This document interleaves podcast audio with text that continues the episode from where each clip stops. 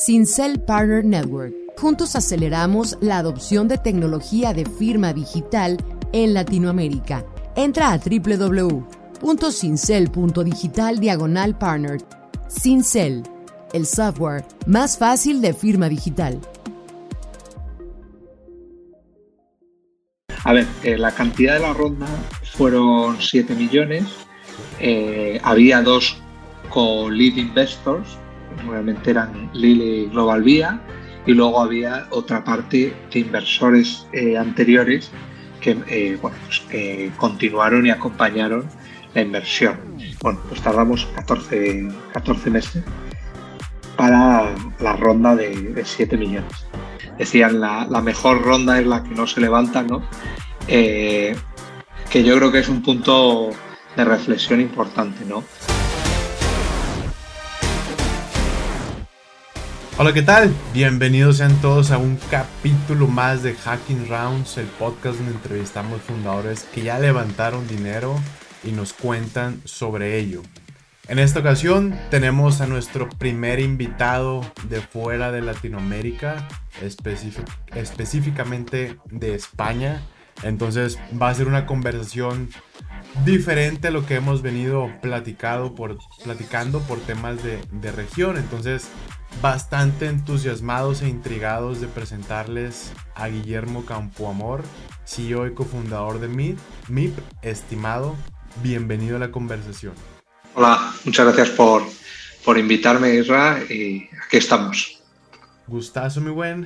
Uh, sin presiones, como comentaba, son los primeros de, de fuera de Latinoamérica, entonces por ahí traemos varias preguntas referente a, a ese tema como para comparar eh, entre regiones, pero gustazo tenerlos por acá y pues nada, si estás listo vamos a, a darle.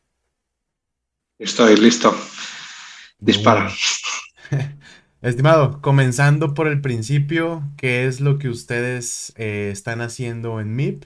Y si nos cuentas como contexto para la audiencia, ¿en dónde están basados, en dónde están operando? Sí. Eh, bueno, pues nosotros empezamos en, MIP eh, a desarrollar soluciones de movilidad como servicio, eh, que son básicamente bueno, unas soluciones que integran todos los servicios de transporte de la ciudad, tanto públicos como privados. es decir, gracias a nuestras apps eh, los usuarios pueden eh, planificar una ruta en autobús, en taxi, en, bici compartida y luego reservar los distintos modos y por último pagarlos. Entonces eso, eso fue nuestra idea inicial hace, hace cinco años y, es lo que, estamos, lo que estamos desarrollando fundamentalmente en el, en el sur de Europa. Tenemos, estamos basados en Madrid, pero tenemos actividad en España, Portugal eh, Malta y, Chipre. Buenísimo, mi buen. Muchas gracias por la intro. Justo como curiosidad personal, traigo una, una pregunta referente a, a, eso, que tal vez ni siquiera se puede contestar porque seguramente es parte de su secret sauce. Pero cuando leí su descripción y lo que estaban haciendo, me parecía como súper complejo o una labor muy titánica integrar varias cosas, de, o sea, varios medios de transporte, perdón, en, en un mismo lugar. No me imagino como ese reto de tener que hablar con tantas entidades diferentes, cada una con su como sistema burocrático, no sé. Sí, eso es uno de los puntos más, más complicados de, de intentar eh, hacer realidad la movilidad como servicio al final cada operador tiene, tiene su, propia dinámica, sus propias reglas y su forma de competir. Y a día de hoy, pues bueno, es, un poco todavía eh, difícil convencer a la gente para, para que se pongan en común eh, para competir, ¿no? Para colaborar barra competir. Es verdad que en otras en otras disciplinas se está haciendo, ¿no? Por ejemplo, en el video streaming, por ejemplo, Netflix o HBO, todas estas eh, compañías, al final los que eh, producen el contenido, eh, las, empresas tradicionales de, que hacen las películas, pues están en una misma plataforma y compiten por, que el usuario vea su, su producto, ¿no? Entonces, bueno, estamos ahí poco a poco convenciendo. A día de hoy estamos en más de activos en más de 10 ciudades y hemos conseguido convencer a la gente, pues porque realmente cada día el transporte es más complejo y necesitamos mm, colaborar más para hacer ciudades más sostenibles y que la gente se, se mueva de, de, mejor manera de un punto A a un punto B en la ciudad. Justo, justo. Estimado, pues entrando en, en materia del podcast, tengo aquí como las rondas que ustedes me compartieron. Me gustaría primero mencionarlas de manera general y después vamos viendo el detalle de una por una y nos enfocamos un poco más en la última. Ah, mencionaban que en 2017, ah bueno, un paréntesis antes de, de, esto, todos los números dados aquí van a ser en, en, euros, de repente si se me van en dólares me corriges, es, es la costumbre, eh, en este caso van a ser en euros. Entonces, en 2017 ah, fue su primera ronda por 250 mil euros. 2018 subieron, o levantaron otra de 500. 2019 una de un millón de euros. 2020 una de 4 millones de euros. Y en junio, mitad de 2021, tuvieron como un tipo de extensión de, de ronda, que es su última ronda, ¿cierto? Sí, correcto. Buenísimo. Me gustaría clavarme o platicar un poquito más sobre la última, mi buen. Nos compartían que por ahí han participado con ustedes dos inversionistas como más, de manera más activa, que es Global Vía y Lil Ventures. ambas, bueno, si me cuentas de tus palabras para no, para no inventarme cosas, tú los conoces mejor quién es cada uno de ellos y de ahí agarramos ya la conversación.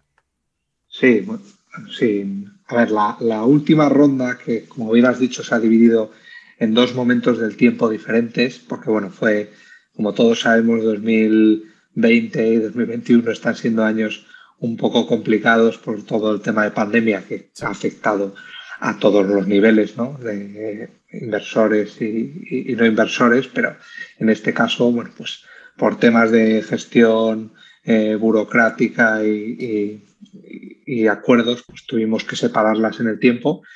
Pero bueno, eh, Lil Ventures es eh, el, brazo capital de, Venture Capital del grupo Mobility ADO, del grupo de, transporte mexicano, que, vosotros conoceréis, y que bueno, pues son, tienen gran presencia en, en México y en otras en otros países de Latinoamérica y es un, venture capital em, corporativo muy verticalizado en movilidad. Es decir, casi todas sus inversiones están hechas en empresas de, movilidad o muy, muy cercanas a, temas de movilidad. Y ellos tienen la base en, México DF. Y eh, Global Vía es un grupo de infraestructuras que bueno, pues tiene una parte innovadora y de inversiones, inversiones en, startups que lo canalizan a través de un vehículo que se llama Open Vía, que es una parte más, digamos, más disruptiva innovadora dentro de eh, una empresa que su core business es eh, concesionaria de autopistas. Tienen más cosas, ¿vale? Tienen otros, otros negocios, pero fundamentalmente eh, es una empresa de eh, infraestructuras de transporte. Ok, buenísimo. Entonces, ambos bastante alineados al tema de movilidad al 100%. Me gustaría preguntar sobre esta última ronda, a ver si se puede, si nos confirmas la cantidad. Eh, ya adelantaba 4 millones de euros. No sé de cuánto fue como esta segunda parte. Si podemos hablar también de instrumentos. No sé en España qué instrumentos se utilice. Eh. Y si nos hablas también de los tiempos. Sí, tiempos. A ver, bueno, eh, voy por partes, que como hay varias preguntas. A ver, eh, la cantidad de la ronda fueron 7 millones. había dos co-lead investors, realmente eran Lily Global Vía, y luego había otra parte de inversores eh, anteriores que, eh, bueno, pues que continuaron y acompañaron la inversión. Pero lo, fundamental fueron 4 millones en diciembre del, 2020 y 3 millones en, creo que fue junio, finales de junio, principios de julio de, del 21. en España y yo creo que están tenemos los mismos instrumentos que tenéis vosotros. Lo que pasa es que, bueno, en este caso eh, ha sido inversión directa en capital. No ha habido eh, notas convertibles, no ha habido deuda, ha sido todo eh, compraventa de, acciones mediante una ampliación de capital. ¿vale? Entonces, en, otras, en, otras, en otros momentos, nosotros, bueno, pues teníamos unos inversores iniciales bueno, parte de los, de los fundadores, pues eh, había un inversor bastante relevante que era un family office, que bueno, yo no, no sé cómo de generalizada está la inversión de family office en, en, Latinoamérica, pero en España no es, no es muy normal, ¿vale? España, la mayoría de los family offices eh, tienen inversiones, tienen un perfil inversor más tradicional. Entonces, eh, no suelen invertir en startups ni, ni en proyectos de alto riesgo. Eh, pero bueno, nosotros teníamos un inversor muy importante que era un family office y eh, bueno, pues en algunos momentos, en algunas rondas que has mencionado, pues han sido en formato de, deuda convertible, que luego, bueno, pues cumpliendo una serie de, hitos, pues hemos llegado a, bueno, se han consolidado como, como dentro del capital. ¿vale? Ok, buenísimo. por curiosidad científica del podcast, ah, la estructura, o bueno, acá en, Latinoamérica la estructura legal estándar, por así decirlo, es que en algún momento pues tengas tu subsidiaria en, en, tu país y tal vez en algunos otros países donde operas con tu holding en Estados Unidos. No sé si en Europa funciona igual, donde a lo mejor hay un país donde casi todos ponen su holding, o cómo funciona esa parte. Sí, esa es buena pregunta. Eh, a ver, nosotros el holding lo tenemos en España y tenemos subsidiarias en, UK, eh, Estados Unidos. Eh, probablemente vayamos a abrir una subsidiaria en Latinoamérica este año en, Europa a, veces, dependiendo de la actividad, eh, es interesante Irlanda como sitio para, localizar los headquarters y el holding, pero o, Holanda. Son los dos, los dos sitios así como más beneficiosos. Luego, si, si, la, startup eh, estuviera en algún sector específico, tipo gaming o, algún otro sector digital, Malta y Chipre eh, son sitios también eh, muy demandados. Chipre, por ejemplo, en todo el tema de, fintechs y, neobancos, eh, pues tiene una, legislación favorable para ese tipo de, empresas tecnológicas. En nuestro caso, incluso que hacemos negocios en, Malta y en Chipre, no, tenemos constituidas la, sociedad allí. Realmente Europa tiene una parte bastante beneficiosa, que es el mercado único a nivel de monetario. Entonces es muy fácil eh, todo el tema de la divisa.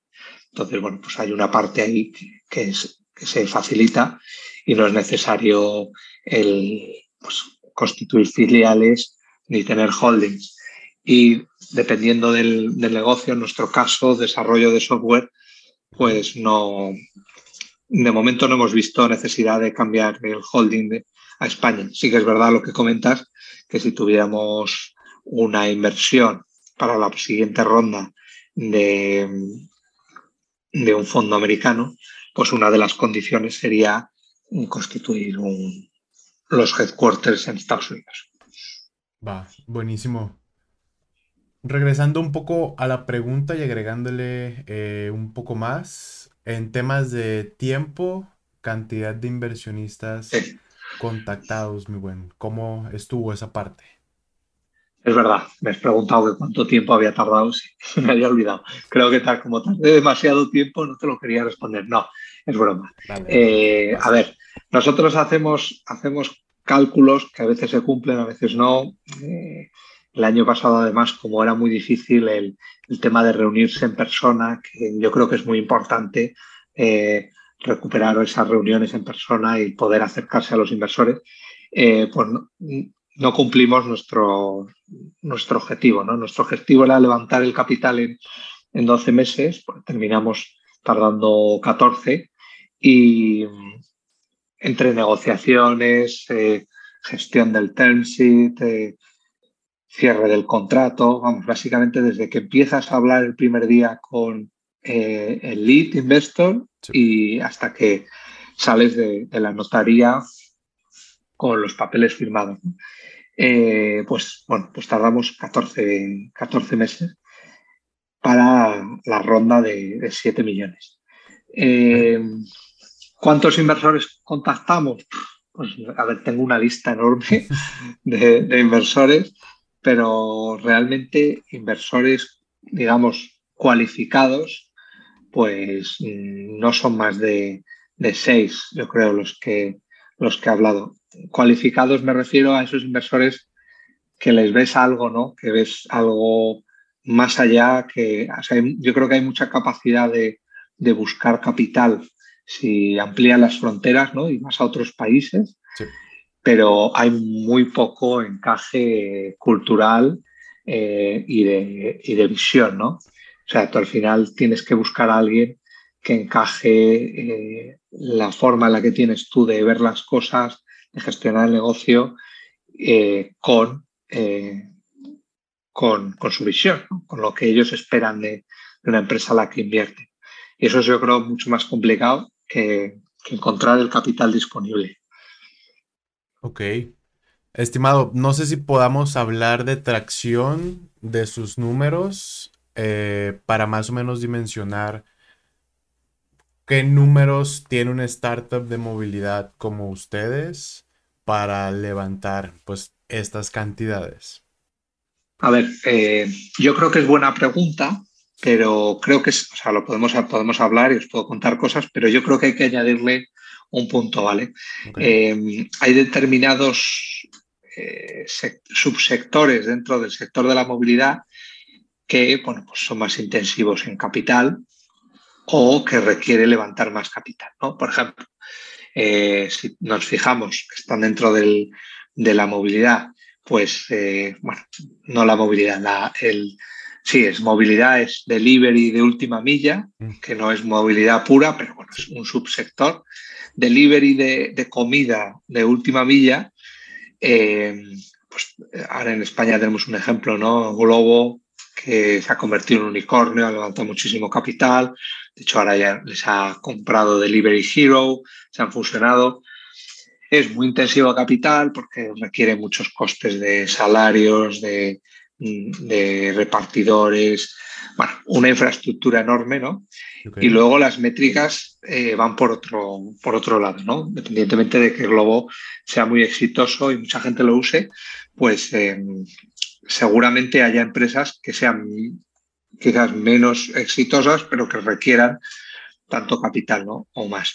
Entonces, nuestro caso, eh, la, movilidad como servicio, que está a día de hoy todavía en una fase muy eh, profesionalizada, todavía no ha, no ha, permeado el concepto al usuario final, pues requiere eh, bastante capital, probar muchas cosas, hacer muchos despliegues que a lo mejor no son tan tan exitosos, luego otros sí, ¿no? Entonces, bueno, nosotros estábamos ya en, bueno, cuando cerramos la ronda estábamos en cinco ciudades, eh, ahora estamos en, más, de, más de 10, tenemos más de 40 integraciones de, de operadores de transporte de diferentes tipos, ¿no? desde autobuses hasta patinetes. Y, bueno, pues usuarios, eh, tenemos medio millón de usuarios. No es tan relevante el número de usuarios porque eh, si te fijas en una ciudad eh, media, pues a lo mejor estamos hablando de que hay al día un millón de, trayectos en Europa. En ¿eh? una ciudad media estaremos hablando de eh, una media de un millón de trayectos de, de transporte público. ¿no?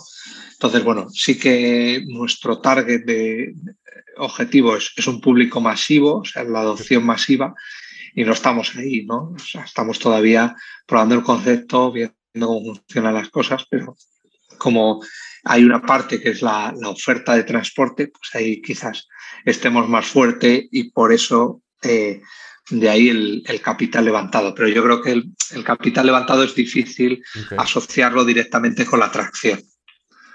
Ok, ok, ok. Um, una pregunta que me llama, bueno, iba a decir, me llama mucho la atención, pero realmente es más como intrigante, creo. Y va a sonar un poco genérica, pero por donde quieras darle la respuesta, no hay, no hay problema.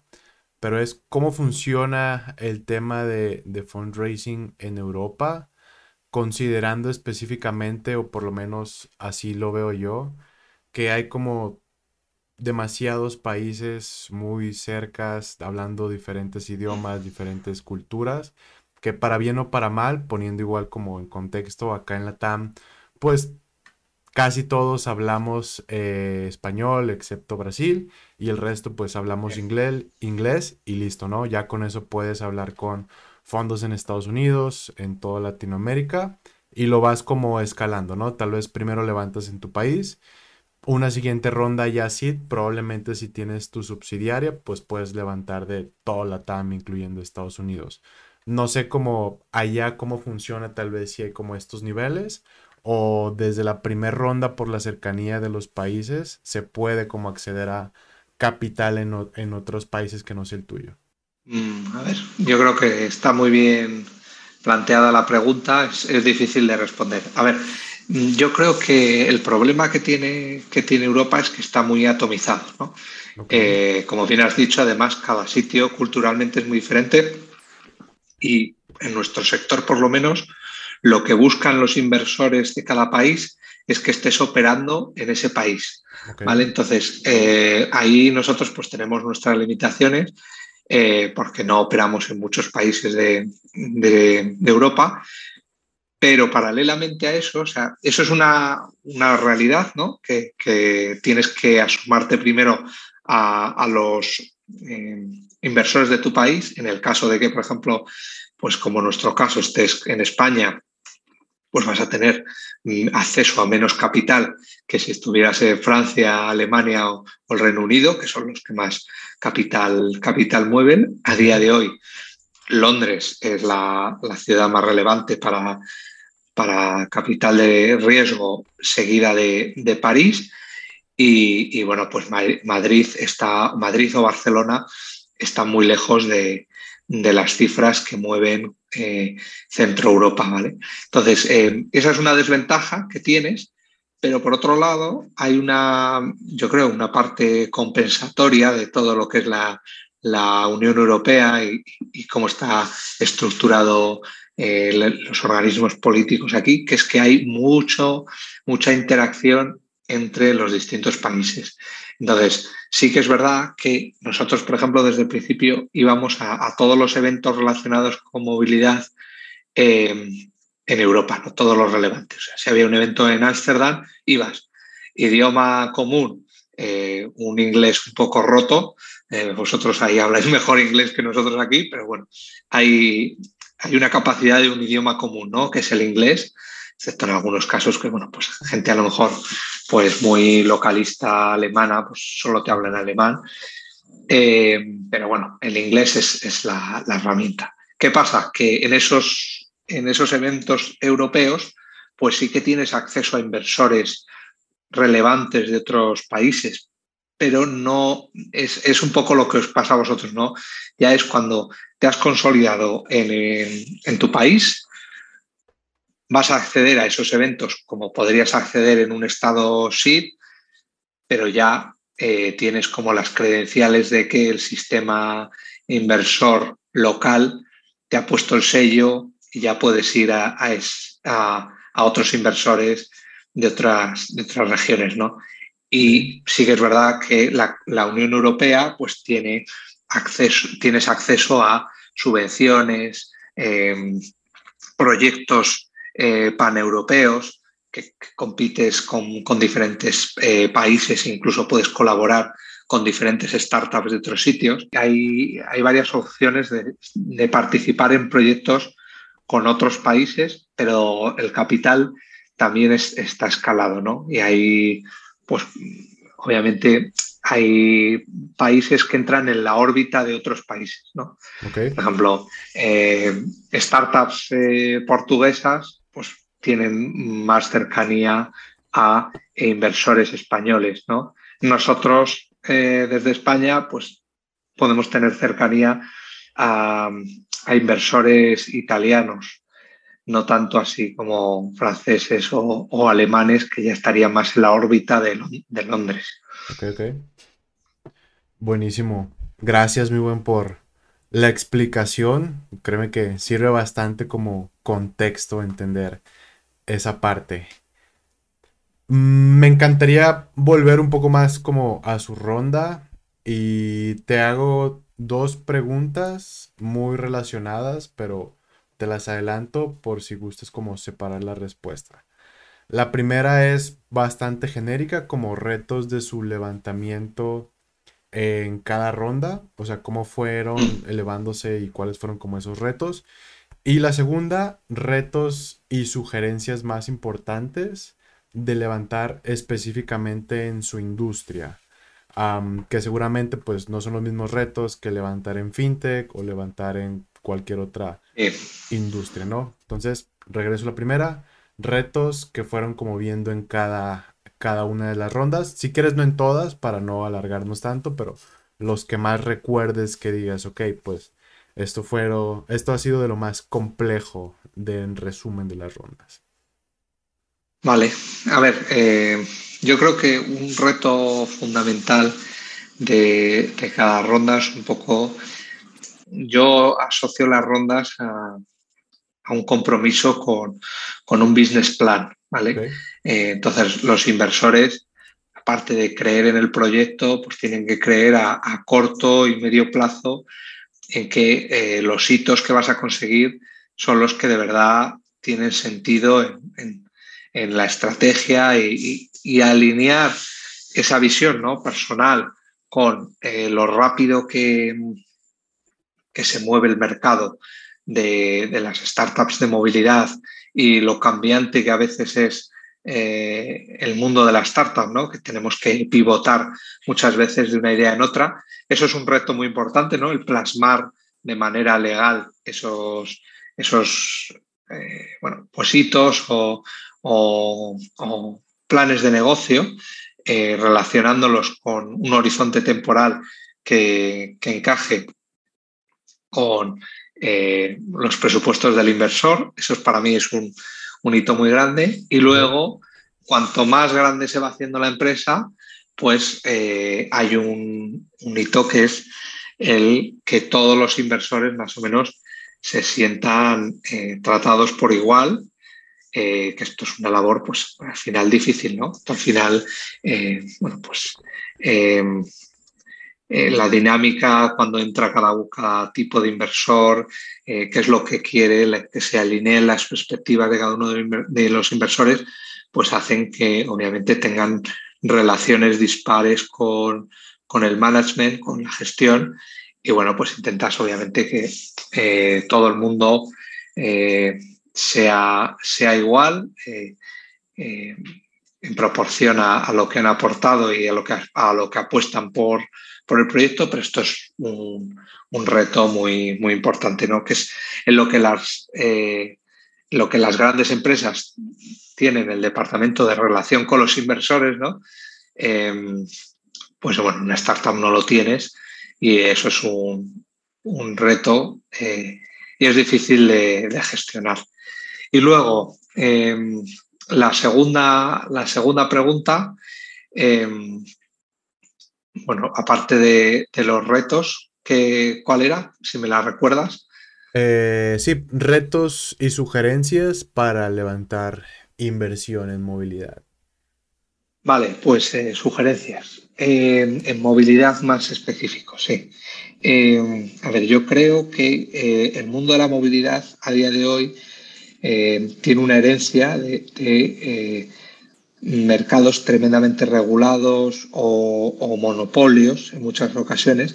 Entonces es importante conocer quién es quién en el mundo de la movilidad, ¿no? Porque eh, hay muchos grandes players que están invirtiendo en movilidad y, y, puede afectar si uno de los grandes players entra a formar parte de tu capital, puede que operativamente estés, estés bloqueado. ¿no? Entonces, eh, creo que es importante conocer quién es, el, quién es la persona que te invierte y eh, cómo puede afectar eso más allá del dinero o de la perspectiva o de cómo de alineados estén los intereses, porque el mundo de la movilidad todavía tiene mucha, mucha herencia eh, monopolística.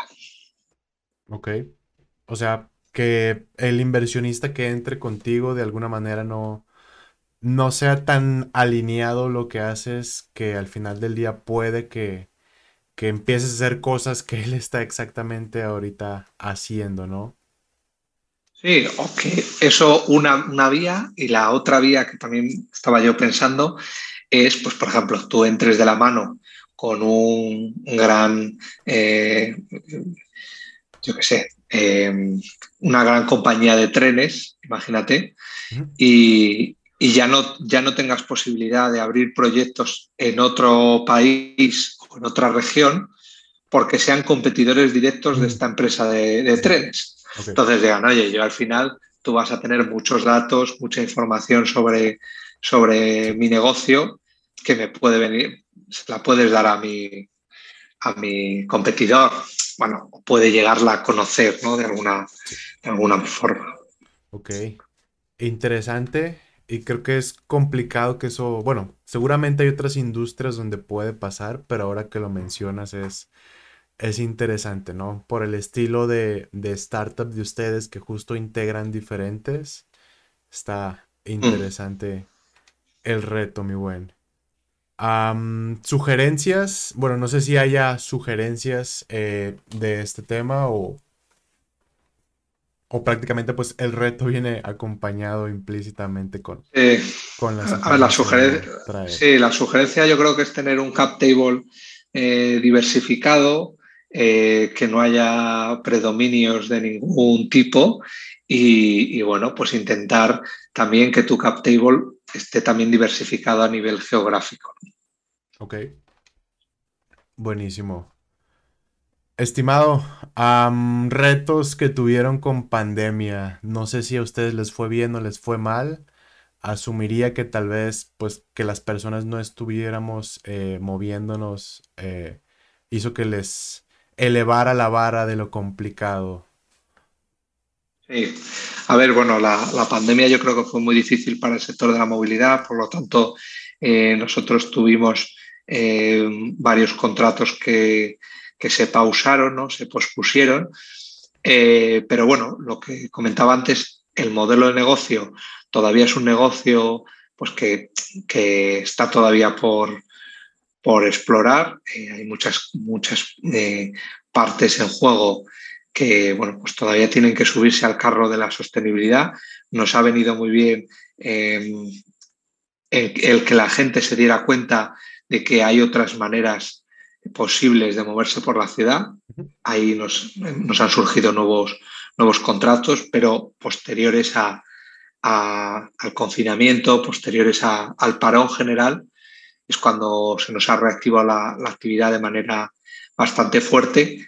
Eh, pero bueno, todavía hay muchas compañías de movilidad que, que están con números por debajo de lo que hacían eh, pre-pandemia. Estimado, pues ya para ir cerrando, mi buen Guillermo, algo que te hubiera gustado que te preguntara, que no te pregunté y que gustes compartir con la audiencia. Bueno, pregunta, pregunta difícil. Eh, bueno, no sé, yo creo que es que hemos cubierto casi todos los puntos de, de la inversión, ¿no? La inversión sí que hay una parte que, bueno, no, no sé si en forma de pregunta, pero sí que me gustaría, me gusta decirlo, ¿no? Que es muy, muy personal, ¿no? Puedes oír millones, muy millones de historias de éxitos, de, grandes rondas, pero eh, hay un punto ¿no? que no sé a quién se lo oí que decían la, la mejor ronda es la que no se levanta, ¿no? Eh, que yo creo que es un punto de reflexión importante, ¿no? Que si realmente con eh, la inercia del negocio, la facturación propia de, de, los servicios o productos que vende la empresa, pues se puede mantener con esto y, quizás con, con, apalancamiento financiero, eh, bueno, pues el no ceder capital eh, es una cosa a valorar muy seriamente, ¿no? Porque las rondas requieren mucho trabajo, eh, mucha dedicación y, pues tienen un coste muy elevado, ¿no? muchísimas gracias, muy buen, por esta última recomendación planes de venir hacia acá, hacia la TAM, creo que leía en uno de los artículos que sí estaban en, uno de esos objetivos, ¿no? Sí, así es. Bueno, uno de nuestros inversores es de allí. Eh, queremos hacer proyectos eh, en México, en Colombia, en Chile. Y, bueno, pues estamos dedicando recursos. Ahora va más lento porque también es más difícil eh, ir en persona, pero bueno, ya estamos, ya tenemos equipos y estamos viendo a ver cuál es el mejor sitio para, para hacer el despliegue inicial y, que tener un, algo de referencia para, para que la gente eh, pueda disfrutar de una movilidad diferente. Buenísimo. Pues será un gusto, mi buen, tenerlos por acá, por la región, específicamente en México, que es un, un caos, un pequeño caos, el tema de movilidad. Tanto transporte público, vial, bicicleta, taxi, Uber. No tenemos, bueno, algunas ciudades, no sé, no sé si llamarle trenes o, o metrobús o de qué manera, pero tenemos también por ahí retos interesantes. Pero bueno, gustazo haberte tenido por acá, Guillermo. Igualmente. Ojalá que, se haga y se cumplan todas las cosas que traen en temas de proyectos para acá y también por allá por Europa. Donde podemos seguir más sobre ustedes, redes sociales o en su website. Sí, nuestra, nuestra web es eh, mip.app, mip con dos es y una ap, o en, Twitter, eh, Instagram, todas las redes sociales, básicamente el mismo, es el mismo nickname que es BMIPER, que es como llamamos nosotros a, la gente que se mueve de manera sostenible, los MIPERS. Buenísimo. Estimado, pues un gustazo y que tengas una muy buena noche por allá, por España, mi buen. Muchas gracias. Encantado. Hey, ojalá que hayas disfrutado la conversación. Me gustaría invitarte a que nos sigas en nuestras redes sociales, Twitter, Instagram, LinkedIn y YouTube, para que estés al pendiente de los nuevos lanzamientos. Además, si te gustó esta conversación, te invito a que lo compartas con quien crees que haga sentido. Muchísimas gracias y nos vemos en la próxima.